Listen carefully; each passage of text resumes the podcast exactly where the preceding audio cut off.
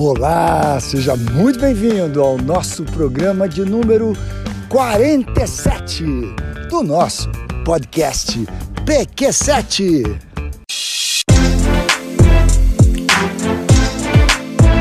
História com gestão. Mais uma complementando essa série. Acho que a gente está na quarta aqui. Lifelong Learning. Essa é a posição, ou melhor, em português, aprender sempre. Quero começar com uma história que não é muito positiva, que vem à minha cabeça aqui com alguns pontos de cara que não foi muito positivo, mas eu quero compartilhar com você. É, eu, aos 40 anos, tinha uma empresa de equipamentos esportivos, depois de materiais esportivos, que evoluiu aí, foram 15 anos de trabalho, e aos 40 anos essa empresa quebrou. É, e eu tive algumas percepções depois de passar por aquele momento sobre o que é quebrar. Né? Então, primeiro tive que recomeçar todas as minhas uh, atividades de novo. O quebrar traz uma perspectiva, quebrar na íntegra, assim, ir à falência, né? A atividade comercial que naquele momento tinha vários pontos pelo Brasil, várias lojas, é, um grupo grande de colaboradores, um nível de faturamento muito significativo, é, e faltava olhando hoje para trás, muita competência minha, competências e habilidades. E um dos pontos fundamentais que eu vejo naquele momento lá é que eu não tinha algumas coisas. Uma delas era a humildade. É, eu estava numa pegada que ia ser milionário, que já tinha posição de milionário, que tinha um, uma linha de poder muito ampla, tinha várias conquistas materiais. Aquilo era, naquele momento, muito importante para mim. E é, faltava humildade e fundamentalmente faltava competência e conhecimento. Então, é, se dedicar a estudar. Em nenhum momento, naquele, naquele momento, eu falei, cara, eu, eu, eu tenho que parar tudo e começar a aprender mais. Eu estava envolvido com tudo que eu acreditava que sabia. Então, talvez tenha sido um, um grande momento na minha vida que é, eu, eu parei de estudar eu, eu é, aumentei muito meu peso corporal, me distanciei de atividade física, me envolvi com um monte de picuinhas que não tinham muito a ver com o meu dia a dia, com os meus valores, com os meus princípios, e eu parei de estudar. Então, essa perspectiva de aprender sempre, a partir daí me trouxe uma posição de buscar atividades o tempo inteiro para poder estar melhor. Eu vou compartilhar com vocês aqui é, sete elementos que eu acredito que são fundamentais dentro dessa visão do aprender sempre. Sete pontos que eu entendo que pode ser a perspectiva de conexão com esse novo momento de mundo.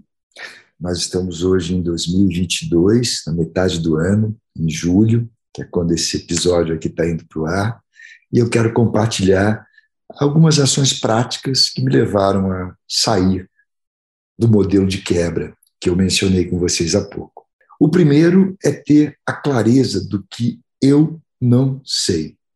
É, eu não estou formado, né? talvez naquele momento eu entendesse que já sabia muito, já tinha feito muitos cursos, que já estava formado. Então, o primeiro elemento é entender claramente que eu estou no momento de aprendizado constante. Então, eu nunca vou estar formado.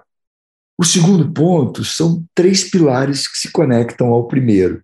Então, é, a minha área de formação pode ser outra. É, eu não preciso necessariamente ter a primeira formação como a minha única linha de caminho com a formação. Eu preciso buscar assuntos correlatos. É, conectados com a vida, filosofia, administração, é, marketing, gestão de pessoas, tudo que possa me levar a formações novas o tempo inteiro. E tem que ter uma clareza forte, que é, eu, eu não sei nada sobre determinados assuntos. Então, se a gente estiver falando de engenharia de foguete, eu não sei nada sobre isso. Se estiver falando um pouco mais sobre filosofia, eu não sei nada sobre isso. Então, se o incompetente à mesa, é um ditado forte, mas é efetivo, é, ser o burro à mesa é muito bom, porque você aprende muito. Então você tem que ter a humildade de perceber que com a clareza de não saber nada, você está o tempo inteiro buscando novos aprendizados. É, o terceiro, algumas ferramentas práticas. A primeira é agenda de captura. O que, que eu chamo de agenda de captura? Você poder entender a tua semana, entender o teu dia e falar qual é o momento que eu vou me dedicar ao meu desenvolvimento. Então, eu, em específico, faço isso todas as manhãs. Então, é, geralmente, em 80%, 90% dos casos, eu tomo o meu café ouvindo podcast ou assistindo um vídeo.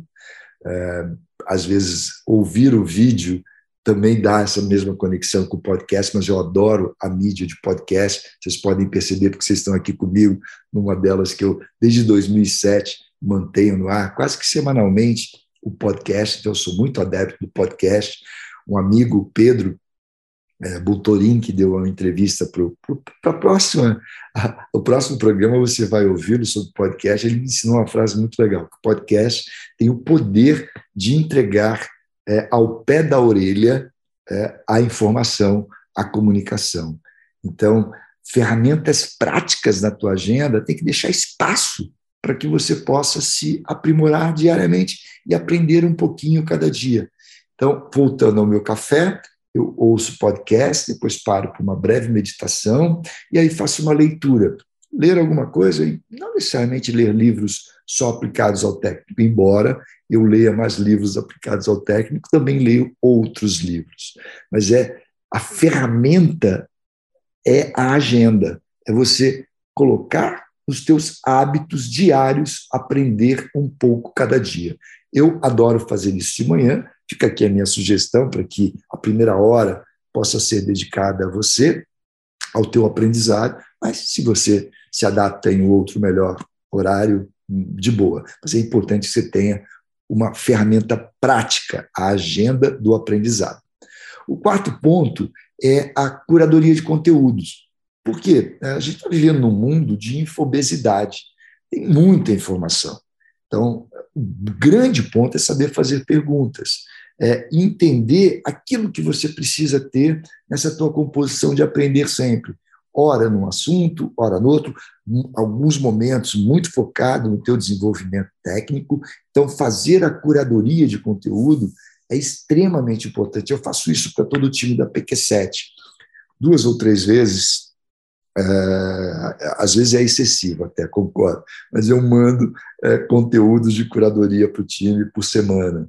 É, mas o meu foco é, no mínimo, um por semana eu tenho que compartilhar com o, o nosso time aqui da PQ7.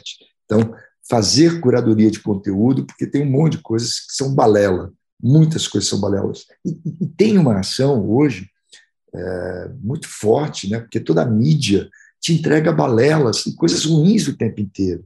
Se você deixar, é, você é contaminado só para falar de coisas que você não tem ação. Você não pode mudar todo o aspecto político, você não pode mudar a guerra que está acontecendo no mundo, você não pode é, se conectar com algumas mazelas e ter ação específica. Você pode entender, sim, mas não se contamine com isso. É, atue aonde você consegue botar a tua mão, botar a atuação e fazer o bem com o que você pode. O quinto é entender quem são os bons. Se conectar com os livros de quem escreveu, eu adoro o que todos chamam de livros de autoajuda, que eu não entendo que é de autoajuda, é de autoconhecimento. Então, é entender o que as pessoas já fizeram, algumas, algumas pessoas são brilhantes, vieram ao mundo para mudar a história do mundo. Então, entender as suas histórias, o que eles acreditam, como é que eles tocam as, as suas vidas, quais são os hábitos dessas pessoas, é muito positivo para você se espelhar e aprender efetivamente novas, novas é, percepções através de livros, de vídeos, de podcasts, quem são os bons. Então, identifica quem são os bons, quem são os seus é, ídolos. É, observe esses grandes líderes e pratique no seu dia a dia aquilo que eles praticam. É, porque é, tem uma, uma, deixa eu abrir um parênteses e colocar uma visão que eu aprendi com o comandante Rolim, o cara que fundou a TAM. Ele diz: quando você não é brilhante o bastante para criar, seja competente para copiar. Então, copia os bons. entende o que, que os bons fizeram, aprende com eles e bota no teu dia a dia. O sexto ponto é uma visão de ser é, o cara que une os pontos. Então, eu costumo me definir como um especialista em generalidades. Aprender um pouquinho de cada ponto e unir os pontos. Perceber uma oportunidade com pessoas que querem aquela oportunidade, perceber o que, que é, o dinheiro, qual, qual caminho que o dinheiro está tomando, quais são as oportunidades que tem determinadas verticais de negócio, entender quais são os problemas da sociedade, os problemas das empresas, para que você possa solucionar esses problemas. Então, é captar é, uma posição de unir cada um desses pontos em prol de entregar para a sociedade o teu melhor, de entregar aquilo que você pode fazer a diferença positiva. O sétimo ponto e último é ensinar, é aplicar, porque numa relação onde você ensina, é você que aprende mais. Então, desde os meus 18 anos, eu tenho a oportunidade de ser professor nas faculdades, universidades, cursos de pós-graduação, é, enfim, de projetos de educação de jovens adultos, de participar como professor. Hoje, dentro da PQ7, eu acredito que eu faço um trabalho de ensinar é, o que aprendi com a vida, com as porradas que tomei, como essa que eu narrei lá no início da quebra, ensinar com os erros, mostrar para as pessoas que estão à minha volta é, que aqueles erros podem não ser cometidos se você tiver determinadas ações. Então, o sétimo e último ponto é ensinar, é compartilhar o que você aprendeu. Bem, eu espero que você tenha curtido muito esses sete pontos. E agora deixa eu fechar esse nosso encontro de hoje. Então, eu espero que você tenha gostado desses sete pontos. E cada momento desse de história com gestão fica uma grande lição.